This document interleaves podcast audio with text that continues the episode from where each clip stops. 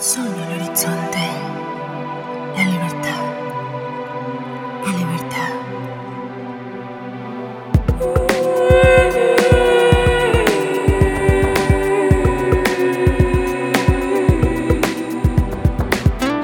Sogno l'orizzonte, la libertà, la libertad.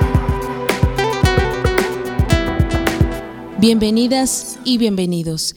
Qué gusto que me acompañes en esta primer cápsula de la historia del arte. Mi nombre es Karen Icasio y hoy les hablaré del surrealismo, un movimiento artístico que nos revela el libre juego de la mente y los sentidos. No olvides tomar algunas notas porque aquí comenzamos.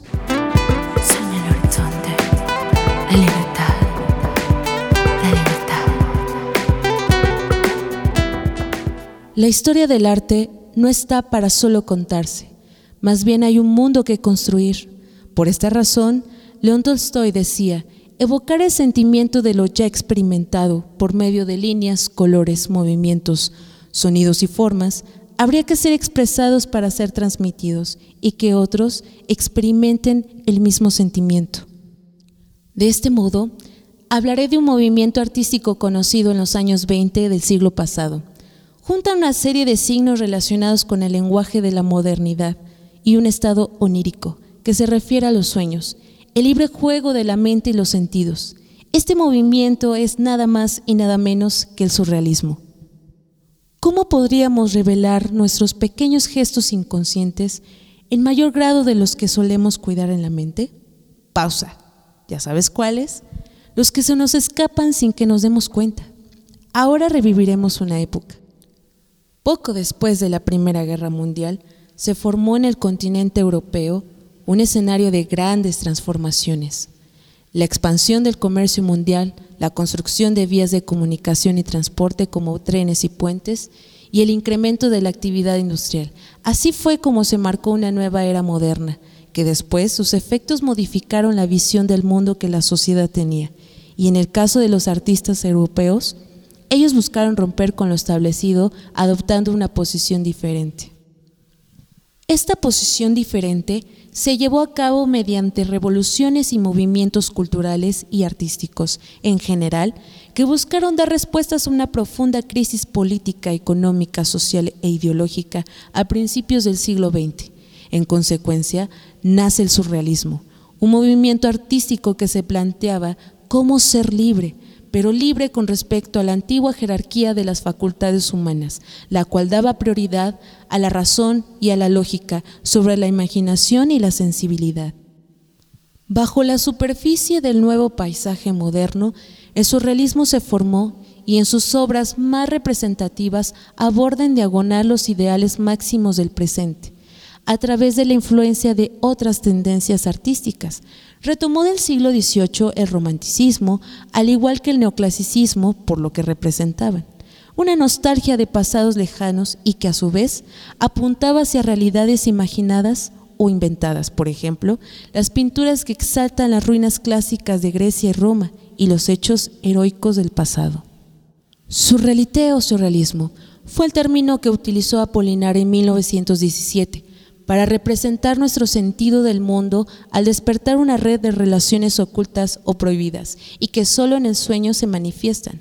Poco después, en 1924 el movimiento surrealista vio la luz cuando se publica el Manifiesto de Surrealismo en París por el poeta y crítico francés André Breton.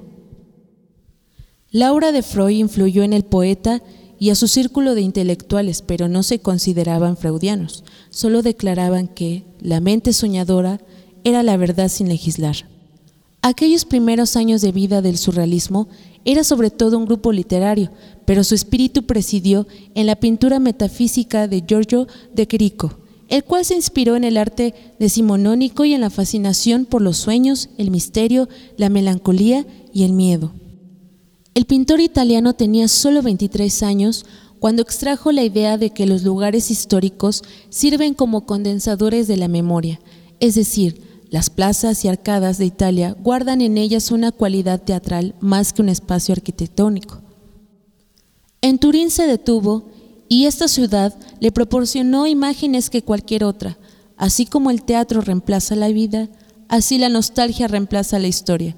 Sus obras se caracterizaron en emblemas de la plaza soleada, las oscuras figuras, la torre de reloj, los parados y el tren.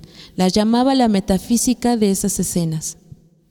Una de sus obras más inquietantes fue Misterio y Melancolía de una calle. Y una más, Héctor y Andrómaca, porque el maniquí se convirtió en su imagen favorita, ni hombre ni escultura, un boceto de hombre hecho de herramientas y recuerdos, partes y emblemas, dejando ver una metáfora de la fragmentada conciencia moderna.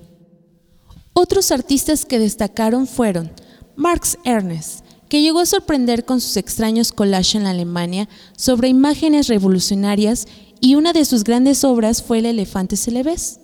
Después quien se mantuvo fiel al lenguaje de los signos fue Joan Miró, en algunas de sus obras como interior holandés, y en la vía onírica está representada por el pintor belga René Magritte y Salvador Dalí. Ambos se apegaron a las normas tradicionales de representación perspectiva para lograr hacer figuras impactantes. El movimiento surrealista admiraba los extraños encuentros entre objetos y la claridad con la que los pintores imitarían, porque hace que el sueño parezca real. Esto sintetiza el concepto fundamental del surrealismo, el automatismo, basado en una especie de dictado mágico proveniente del inconsciente, gracias al cual surgen poemas, ensayos y obras en prosa, un modelo de lecciones para realizar una composición. Los surrealistas decidieron que el punto de vista racional y científico había ocupado demasiado tiempo, por lo tanto, pensaban liberar la imaginación y que su espectador tomara conciencia de su aspecto poético más que del científico. Hasta aquí llegamos al final del tema. Para que profundices un poco más acerca de esta tendencia artística, te invito a que leas el libro Historia del Arte de Julieta de Jesús Cantú Delgado y ver el documental el umbral de la libertad. Gracias por acompañarme en esta primer cápsula y no te pierdas de la próxima. Sono horizonte, la